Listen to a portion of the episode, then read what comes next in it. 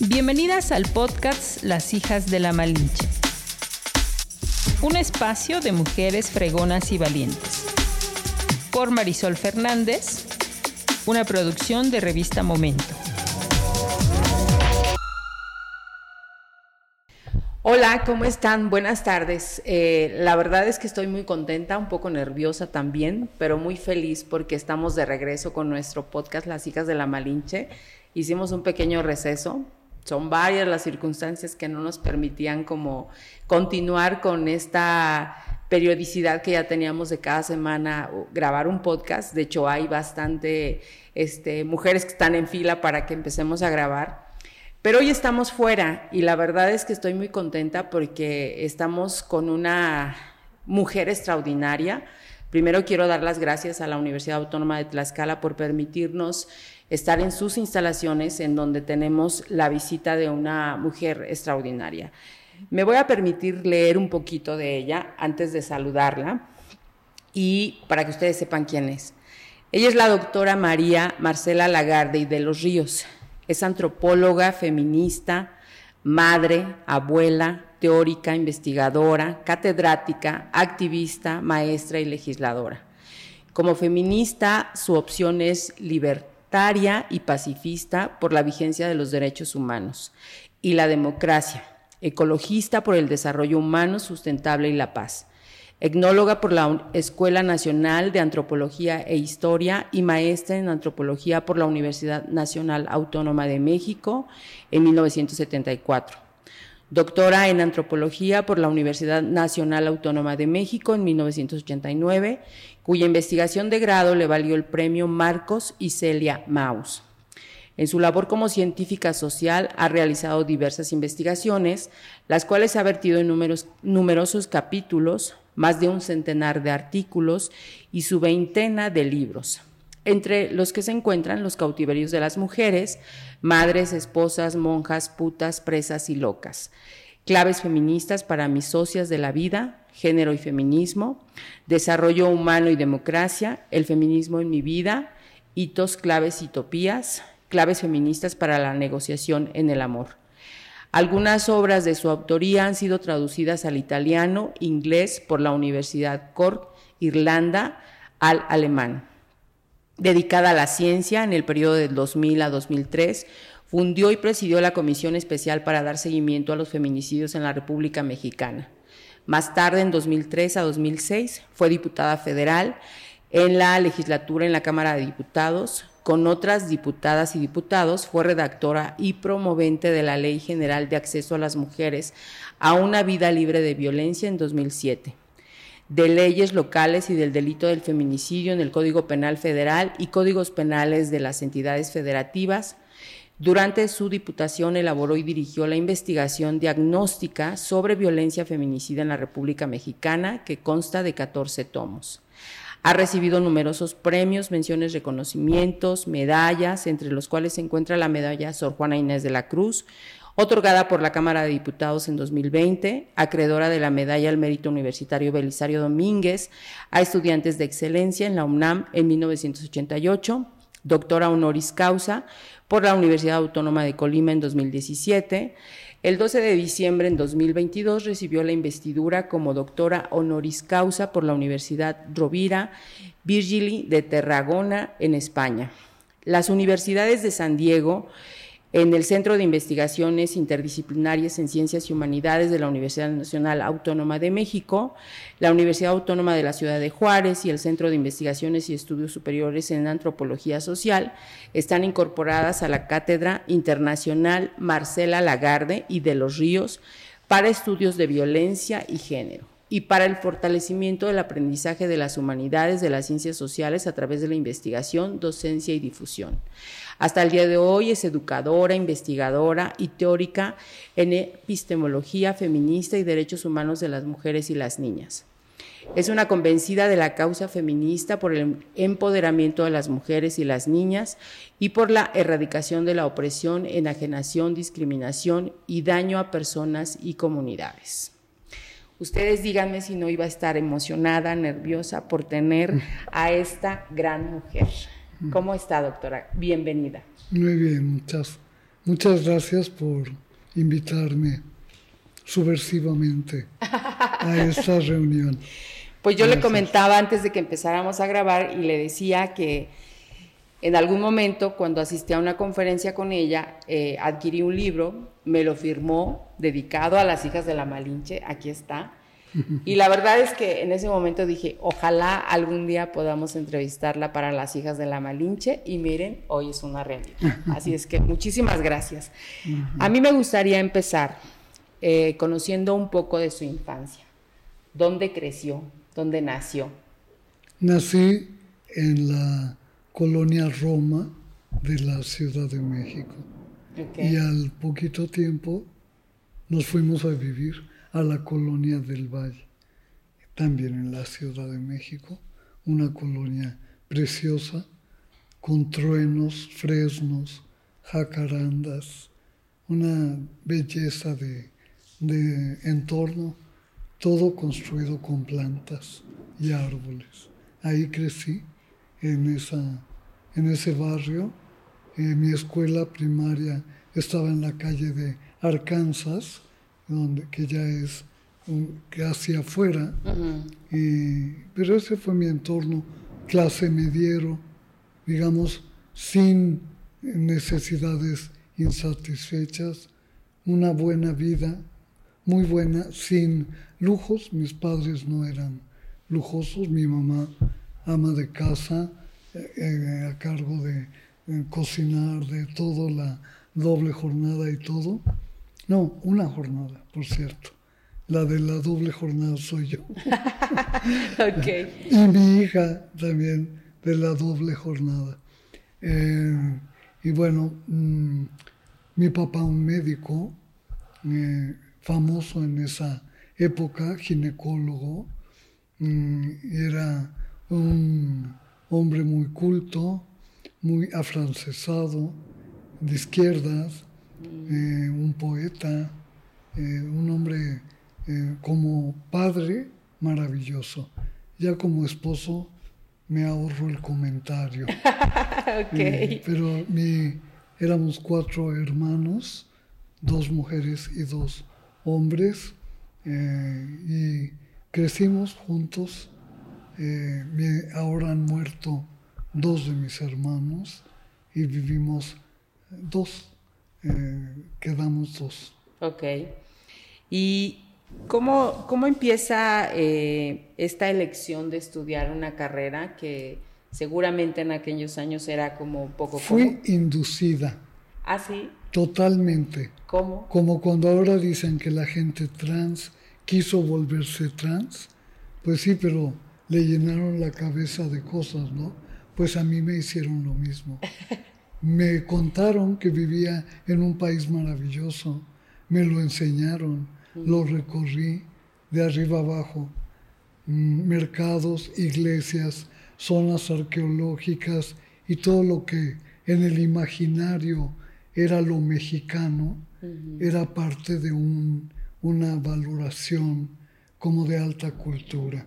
Entonces yo tengo esa manera de estar en ese mundo eh, culto, elegante, hijo del petróleo eh, y de la educación pública a mucha honra, secundarias públicas, prepa universitaria, la Escuela Nacional de Antropología también. Yo soy la que soy por la educación pública, gratuita, libre y autónoma, eh, bueno, toda la maravilla que es, ¿no? Eh, ese es el ambiente y el entorno, cuerpo sano, mente sana. Pero ¿hubo alguna persona, algún evento? Mi papá. Ok. Mi mamá, mis maestras, mis maestros, son mm. los que me influenciaron muchísimo mi maestra de historia nos llevó en tren a Oaxaca. El tren hacía 14 horas. Nos, nos guardaron en un internado para niños de la calle, que estaban todos tapados, llenos de caca, en los baños. no podíamos ir al baño, pero fuimos a conocer Oaxaca en tren eh, por mi maestra Alcira, se llamaba, encantadora. Tuve siempre personas mm, sabias, leídas, apasionadas de la lectura, de ver el mundo, no sectarias, no dogmáticas. Todo eso lo viví de parte de, mis familiares y de mis profesores. Ok, así fue como fue encontrando este camino de la antropología. Yo a los ocho años ya sabía que yo iba a ser antropóloga. ¿En serio? Ay, claro. ¿Por qué? Porque me encanta la antropología. ¿Qué es la antropología? no es para menos si mm, teníamos tanta, tanto goce a través de actividades ligadas a la antropología. ¿Cuál antropología? Una antropología crítica, porque yo soy del 68, éramos críticos y lo fuimos en la academia, éramos críticos del indigenismo ramplón que prevalecía en México entonces, que bueno, pues era una cosa ahí asistencial, corporativa, de maltrato a los pueblos indígenas realmente existentes. Entonces mi antropología se decantó criticando eso y generando otra cosa, una llamada, así se le decía en los debates, antropología comprometida. ¿Comprometida con qué? Con nuestras causas los pueblos indígenas, lo eliminar el colonialismo, la dominación imperialista yanqui, bueno, todo eh, desde una ideología mm, de izquierda, marxista, gracias a la Escuela de Antropología, fui marxista porque estudié marxismo. Y, sigo, es parte de mi estructura de pensar eh, en muchas cosas. ¿no? Ok. Y, en este camino, a mí me gustaría conocer eh, desde qué edad entendió la palabra feminismo. La primera vez que oí la palabra feminismo me la dijo mi papá y, y yo le pregunté, yo tenía como 11 años, le pregunté y, y dijo algo así, ¿cómo no? Como si como si yo no supiera, dijo. Yo soy el más feminista porque soy médico de mujeres y las comprendo. Bueno, está bien. La siguiente vez que lo vi, le dije, ¿y me das tu firma para la campaña del aborto? y me la dio, me la dio, este, y me juntó más firmas entre médicos. Estábamos en una campaña preciosa, la primera eh, del feminismo en los setentas que hicimos en todo el país. Mm. Fue la primera campaña por una maternidad libre y voluntaria, así se llamó, que incluía el riesgoso derecho a decidir por parte de las mujeres la interrupción del embarazo sin mediación de nadie, ¿no? Y y bueno, ahí yo me inicié en el feminismo contemporáneo, muy identificada con la causa de la libertad eh, sexual, de mm, la complejidad de la maternidad para las mujeres y la necesidad de cambiar eso. Y, y bueno, muchas otras cosas que vinieron después. E, ¿Esta campaña de la que me habla fue durante la carrera? Sí, fue durante la carrera. Fui a una reunión, creo que fue en la Facultad de Economía. Allí creamos el Frente Nacional por la Liberación de las Mujeres. Discutimos cuatro horas si era de las mujeres o de la mujer. Porque vea usted, es muy diferente y significa otra cosa lo de las mujeres o la mujer. Y entonces, bueno, esos eran los debates, pero finalmente íbamos haciendo una agenda, entendiendo conceptos, fuimos autodidactas, mi generación, que es esta del 68, no tuvimos maestros de feminismo, teníamos una Escuela Nacional de Antropología rebelde y radicalosa, pero no, no, no había un currículum feminista. Eh, pero sí estudiábamos autodidactamente, así leímos a las clásicas, a Simón de Beauvoir para empezar, pero también a Sor Juana y también a Kate Millett y a todo lo que nos fue accesible. Fue una época de, de auge eh, intelectual, una revuelta intelectual muy fuerte eh, de la que el feminismo formó parte. Y nosotras, pues no, no hemos dejado de estar ahí en 50 años, ¿no? tenemos medio siglo, mi generación, medio siglo de feminismo, ampliado de, con el que empezamos y luego ya con otras cosas que fueron surgiendo en el camino. Ok, ahora, de esta primera vez que escucha el término con su papá, ¿hubo otra, o cuándo fue más bien, cuando, cuando volvió a repensar la palabra de feminismo? A los 18 años en la Escuela Nacional de Antropología, porque ya estábamos en eso.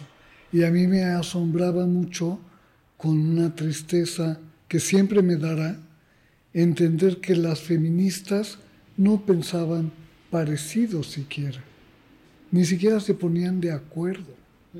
Eh, yo leía, por ejemplo, a Alejandra Kolontai, y Alejandra Kolontai decía que el feminismo era burgués. ¿Qué es eso? Entonces me daba mucha desolación esa mm, desaprensión entre feministas. Y así fue, las socialistas revolucionarias no se llamaban feministas porque en esos años, finales del 19, del siglo XIX, eh, las burguesas estaban en la calle con el sufragio y a todo eso le llamaban feminismo. Entonces cuando las soviéticas le entran a eso, no, no saben cómo llamarlo es parte de la revolución, sí y no. ¿Lenin sería feminista o no? Bueno, ellas sí fueron. Eh, Alejandra Kolontai, por cierto, fue la primera mujer embajadora en el mundo por, un gobierno eh, soviético y fue la primera embajadora en México. La primera que fue embajadora en México. Hay que ir a, un archivo y mm. buscar esa información. ¿Qué hizo? Yo he visto fotos de ella en México, pero solo dice así en la partecita de abajo y no te cuentan todo, ¿no? Claro. Entonces, eh, pero ella cuenta con sus zorros muy a la rusa, sus zorros, su sombrero ruso de piel, muy elegante, sus perlas al estilo, em, al estilo, ¿cuál será? ¿Será para mí eso? Aquí está. Ay, gracias. Yo sé que te fuiste a cosecharlo y todo. Muchas gracias, muchas gracias. Qué bárbara. Bueno, em, em, y e, ella fue, por ejemplo, impulsó el primer congreso que hubo en el mundo de obreras y campesinas, así nomás, y llegaron a la Unión Soviética de todo el mundo. Es la primera vez que el mundo se reúne en las mujeres para revisar una postura en frente al oprobio contra las mujeres. Entonces, mm, que se llame feminismo o no es muy importante. Muy, ahora, por ejemplo, es muy claro. Muchas de nosotras nos decimos feministas. Muchas otras mejor se quedan calladas y se voltean para otro lado porque dar el paso de llamarse feministas pues les es muy peligroso. ¿no? ¿Y por qué? ¿Por qué, Marcela? porque está muy estigmatizado el feminismo. La derecha, los machines muy patriarcales, desarrollan eh, nociones, ideologías eh, estereotipadas sobre lo nefasto que es eh, las feministas, que son los movimientos feministas que quitan libertades, que quieren expropiar los hijos a sus mamás, todo eso que se dice, ¿no? Entonces, las mujeres tardamos años. Yo tardé fácil dos años teniendo amigas feministas a las que veía todos los días en el Instituto Nacional de Antropología donde yo trabajaba. Veía a mis amigas feministas que trabajaban ahí y hablábamos de todo, menos de feminismo. Yo ni me digas, ¿eh? Y yo, las otras me decían, pero ¿por qué? No, no, no, yo no quiero, ahí por las mujeres y los hombres, y eso es para dividir, nos quieren dividir. O sea, unas tonterías horribles. Eh, y, pero bueno, conforme una conoce lo que va pasando, se interesa, busca explicaciones, interpretaciones, comparte experiencias y descubre cosas. Claro. Estudiando la historia, que es lo que hicimos, conforme pasa eso, una entiende que votar, como hicieron como estamos a punto de hacer en este país por primera vez para una eh, posible, realmente posible candidata a la presidencia, bueno, pues hay que saber la historia para saber que fue hace muchas decenas de años que se logró el derecho al voto para las mujeres, pero sin paridad y sin igualdad. O sea, todavía con mucha dificultad, ¿no? Claro. Oye, Marcela, yo tengo que confesar, y, me da pena, pero sí lo quiero compartir, porque justo lo que decías en esta parte de, del peligro que representa decir que soy feminista, ¿no? Hace algún tiempo ya te platicaba que entrevisté a Sara Lovera cuando yo conocí a Sara Lovera, ella me habló por teléfono y lo primero que me dijo es, Marisol, ¿eres feminista? Y le dije, no, no. o sea, dije, no, yo no soy feminista, ¿no? Y, y, se rió y lo único que me dijo, algún día lo vas a entender, ¿no? Claro, qué buen deseo. sí, y bueno, obviamente lo comparto porque como tú dices, cuesta trabajo, o sea, cuesta trabajo. Lo obvio es que no seas feminista, porque el mundo es muy antifeminista. Okay. Y de aquí a que haces la crítica de esas ideologías, te tardas un rato. Y luego, porque la fe ciega quiere seguir siendo fe ciega. O sea, perder un lugar en el mundo patriarcal es grueso sentir que, que estás en otra parte, que piensas diferente. No, no nos han enseñado a disentir y tampoco a gozar con el disenso, salvo cuando ya te ejercitas en eso, vives en eso y aprendes a ser disidente, siendo lo que eres y ya no temiendo que te llamen feminista.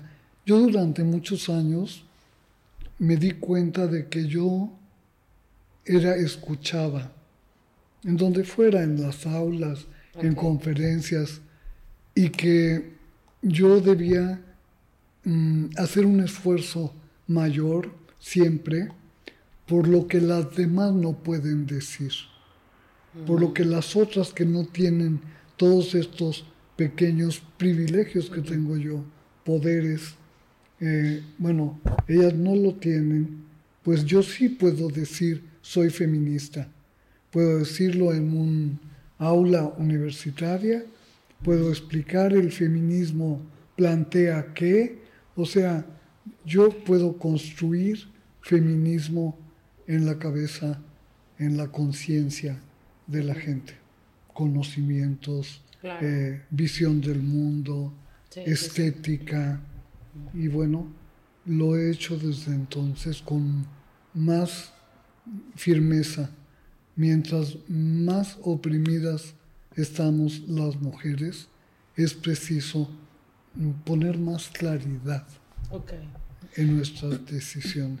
Y, y, eso has hecho en toda esta publicación de libros que tienes, en donde de alguna manera pues vamos también entendiendo muchas cosas que no comprendemos, ¿no? Yo un poco ese era el miedo de entrevistarte porque dije que le voy a preguntar si no conozco mucha información, pero la verdad es sorprendente el que podamos tomar un libro tuyo, leerlo, eh, a veces este yo en, sobre todo en el libro que, que, este, que no es este, este, este estoy en la lectura, pero sobre todo en el de género y feminismo, me replanteó muchísimas cosas. O sea, me hizo, me, hizo ver otro mundo que yo a lo mejor sí sabía que estaba ahí. ¿Cuál libro? El de género y feminismo. Ah, sí, desarrollo humano y democracia. Ese me quedó muy bien. sí. Ese libro me quedó muy bien. En general, no los vuelvo a leer. Ok. En general ya. Mm. Pero ese lo leí un día y dije, pues, se deja. Sí se deja y sí explica. Claro. Es el paradigma, es la alternativa, lo que yo expuse ahí. porque me hace falta en los discursos que oigo, en los movimientos, que hay mucho la tendencia a la denuncia, porque hay mucha injusticia, es por eso. Pero hay el olvido de mencionar hacia dónde. O sea, si ya no va a haber familia patriarcal, que va a haber, si no va a haber eh, mm, libre circulación de las mercancías y la tierra, ¿qué va a haber? Si ya no va a haber matrimonio, ¿qué va a haber? Y entonces traté de juntar los pilares de ese nuevo paradigma que está vigente para muchos pensadores, para muchos movimientos, para muchos intelectuales, la alternativa se llama ese desarrollo humano sustentable. Es un paradigma que fue sintetizado por un grupo fundamental eh, que está en el programa de Naciones Unidas para el Desarrollo, el PNUD. El PNUD hizo una investigación para sistematizar la calidad de la vida. Fíjate eso. En todo el mundo, ¿cómo comparas Bangladesh con Darfur, con París? ¿Cómo comparas? Si las condiciones de vida son terriblemente desigual, pues hicieron una metodología de lujo para comparar condiciones de desarrollo eh, de las personas y las comunidades. Y eh, está formado por Mahbub ul Haq, un, eh, pakistaní de Naciones Unidas, por Amantia Sen, Amartya Sen, que es un lujo de... Es el primer economista que tiene un premio Nobel de Economía, que además es transformador, tiene una economía moral, una cosa muy interesante. Ese es Amartya Sen. Y Marta Nussbaum son tres colegas creadores del paradigma del desarrollo humano. Eh, una maravillita.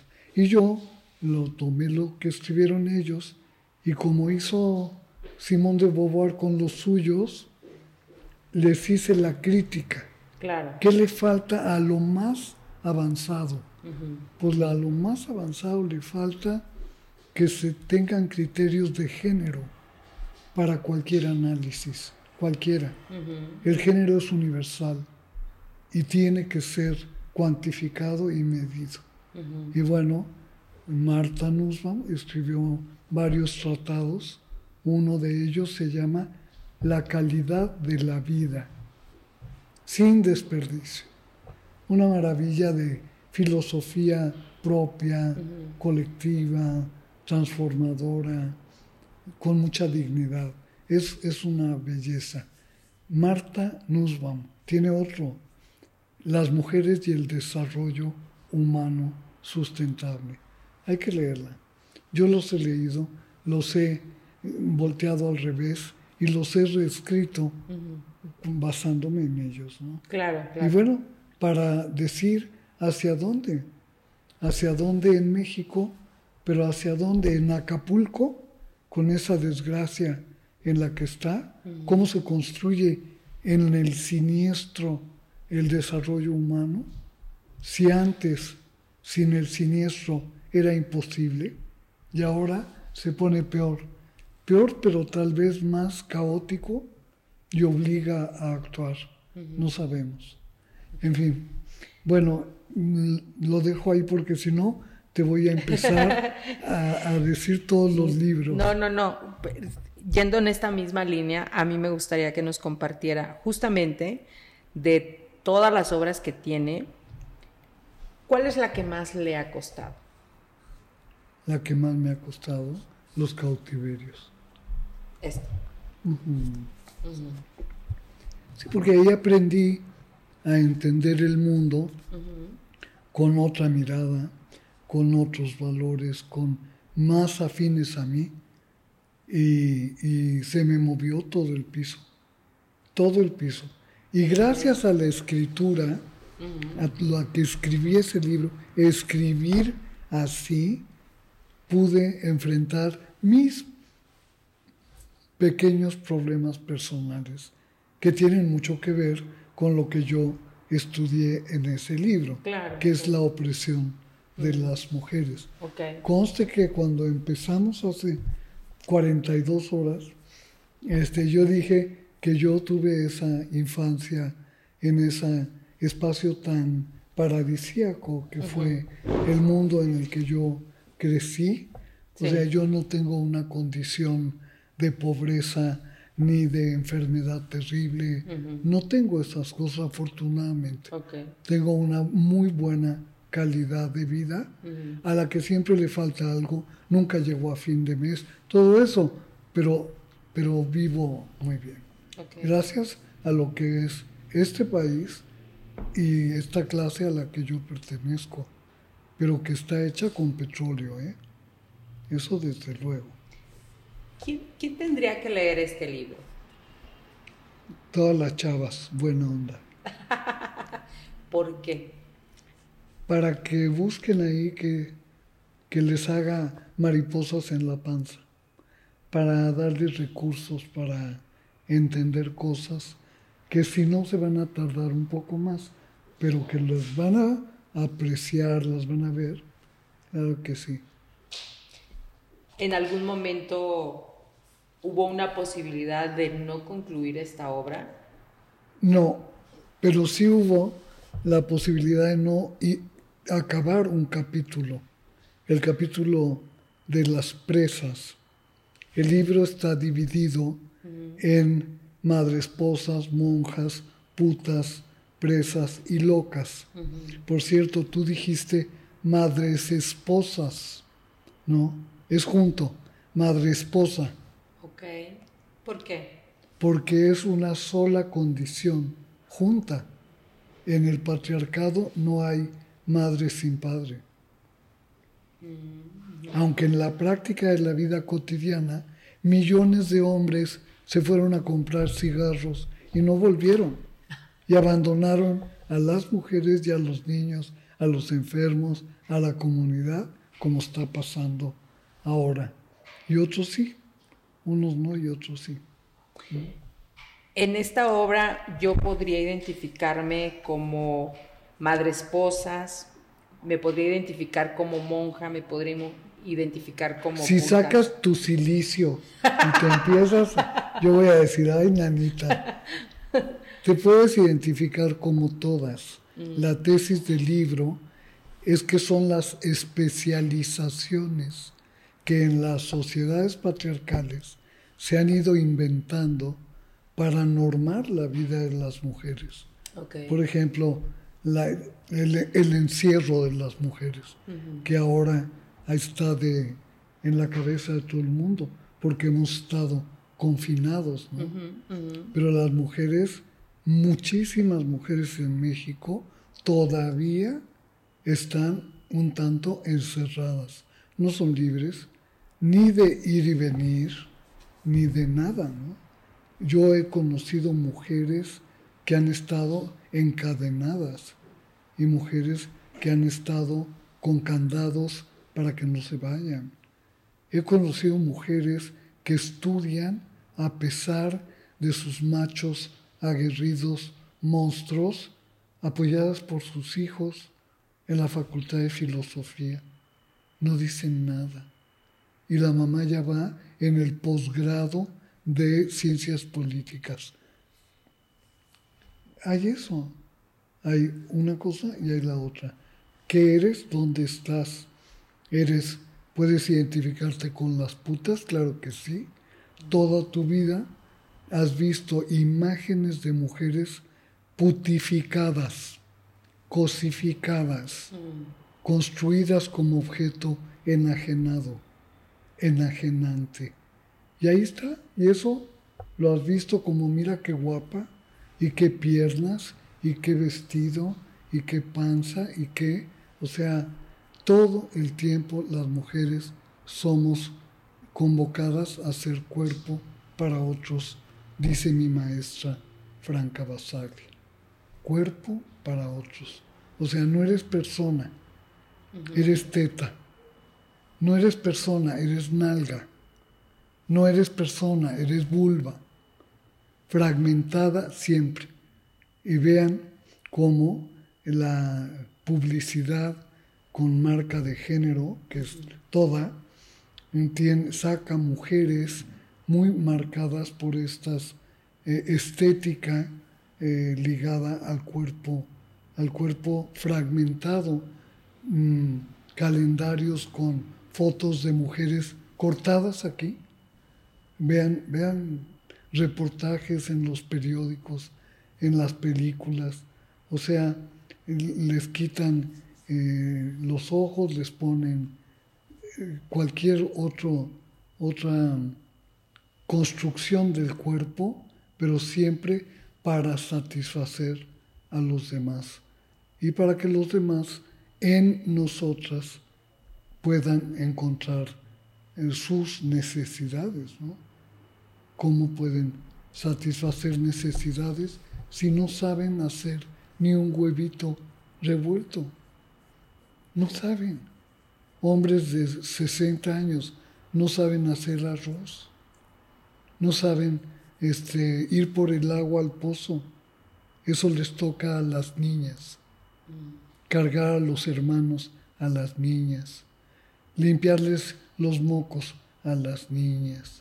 O sea, ahí está un cuerpo para otros, para el cuidado de otros, para la vida de otros. Amor como dádiva, amor como que esperas recibir la dádiva también. Y bueno, de eso tratan los cautiverios por especialización. ¿Quién te impactó más, Marcela?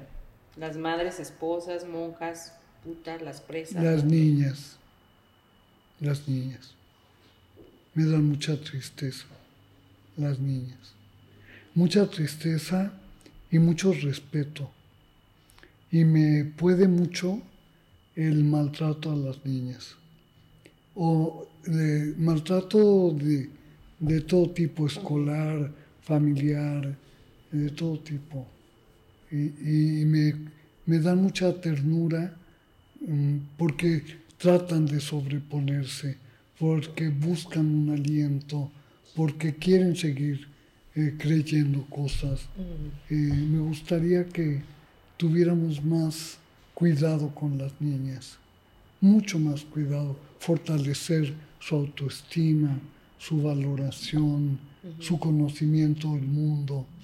Respeto, que no les peguen, que no las insulten, que todo eso es lo que más me puede en este mundo. Y fue por eso que me conecté con lo de Juárez. Por, porque en el caso de Juárez, en varios casos de Juárez, había niñas en las desaparecidas, había niñas en la, en, bueno, incluso en las que aparecieron, había niñas. En el campo algodonero eran ocho niñas, mm. niñas adolescentes. Y al saber eso, me tocó mucho. Ya me había tocado mucho saber eh, que en la conferencia mundial de Pekín, la Asamblea General Final, eh, que estaba haciendo las propuestas de Beijing para la agenda de las mujeres, tuvieron que hacer un rubro más para incluir a las niñas, porque las analistas se dieron cuenta de que habían sido omitidas y que ganaban, se las devoraban otros temas, otros sujetos de edad, y las niñas nadie hablaba por ellas. Y en la última sesión en Pekín, la última de debate, digamos, eh, las adultas que allí estaban eh, se prometieron, creo que en el punto número 14, trabajar por el desarrollo y el respeto a la dignidad y a la integridad de las niñas. Hicieron un pacto. Cada adulta habla por ella y por una niña. Tenemos que hablar por las niñas. Claro. Bueno, esa fue una vía que a mí me gusta mucho. Siempre lo hago, yo siempre hablo de las niñas. Y la gente no entiende, porque además lo hago echando una porra. ¿Cómo? Sí, yo digo siempre cuando acabo de hablar, por la vida y la libertad de las mujeres. Punto y aparte. O sea, todo esto porque hagamos esa, esa vida vivible, ¿no? Claro, sí. Entonces no, la gente dice, ay, qué chistosa, ¿no? Cómo dice que la vida y la libertad. Pero luego ya hay gente que firma así también, me da gusto. ok. Fíjate que ahora que hablas de justamente esta preocupación tuya de las niñas, yo, yo recuerdo mucho en este libro de género y feminismo que pues digo, hay mucha información en la cual va uno analizando y va pensando de pronto este, cómo estoy, cómo pienso, ¿no? Sobre todos los temas que tienen que ver con el feminismo. Pero hay una parte que me llamó muchísimo la atención, Marcela. Y ese, y ese punto, tú ahí dices, ah, ¿por qué tenemos que seguir trabajando las mujeres? Y haces mucho hincapié en que es por las niñas. O sea, por las niñas es las que tenemos que seguir haciendo este trabajo, ¿no? De evitar todo esto por lo que, la que, lo, que ellas pasan, ¿no? Eh, Imagínate que lográramos que no hubiera eh, embarazo adolescente en el mundo. Sería otro, otro mundo. Lograr eso implica transformar la cultura, las leyes, las normas, eh, todo. Ok, sí. Todo. Pero sería maravilloso que ya haya ni, habiendo píldora, habiendo un montón de métodos de control, de, habiendo todo esto, ya lo tenemos, ahora nos falta el empoderamiento. Nos falta eso. Que las niñas puedan interiorizar todo esto para defenderse, para vivir su vida eh, y las adolescentes también, y las jóvenes también me encantan, y me encantan las mayoras, y las más mayoras, las de mi equipo, olvídate, me encantan mucho más.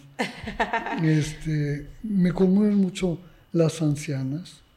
Mm. Ernestina Asensio no me dejó dormir con las pesadillas que tuve cuando apareció eh, apareció con la autopsia falsa, terrible, con todo lo que ahí pasó. Claro. Ernestina, una anciana que fue violada por tres eh, sujetos soldados del ejército en un camino de su comunidad, o sea, de su espacio seguro. Claro. Ahí estaban los militares, la golpearon, dicho por ella, se le encimaron, eso en su cultura quiere decir la violaron, y la, la, dañaron tanto que murió. El presidente se dio a la tarea de meterse en lo que no le importa y decir que Ernestina había muerto de gastritis por la pobreza, para salvar a sus aguerridos militares nefastos. Y bueno, Ernestina, todo mi respeto. Y otra viejitita que me encanta por su sabiduría es María Sabina. Murió ancianísima. Me da mucha pena que murió en la pobreza. Murió en la pobreza. En el hospital general, en una cama más, sin visitas, sin nadie. Eso yo me enteré años después. La, el presidente que andaba de populista recogiendo ondas indígenas y la esposa del presidente mandaron hacer junto a la cabañita de Bajareque de María Sabina un cuarto de cemento para poner una parabólica arriba para cuando la hermana del presidente quería hablar con María Sabina, se pudiera comunicar con ella. Y no solo eso, la llevaron a que rezara en el Metropolitan Opera House. Es un abuso, un abuso de hacerle eso a una sabia chamana de los hongos mazateca. Pero ella me encanta, tiene unos ojitos hundidos, hundidos, su huipil precioso, sus trencitas, y por lo menos mm, unos dos años o tres antes de morir seguía sanando a la gente. Oye, Marcela, me indican que ya vamos a terminar la entrevista. Adiós. Con María Sabina me encanta. Tengo enfrente de mi escritorio un libro de este tamaño con los rezos de María Sabina y la portada dice, yo soy la mujer torbellino. Ay, qué padre. Me gustaría hacerte una última pregunta. A ver. ¿Las mujeres seguimos viviendo en cautiverio? Sí. Mientras no haya igualdad, hay cautiverio. Mientras no haya equidad, hay cautiverio. Mientras no haya libertades, hay cautiverio. Mientras no haya satisfactores de necesidades vitales, hay cautiverio. Mientras no haya derechos, derechos humanos para las mujeres, hay cautiverio.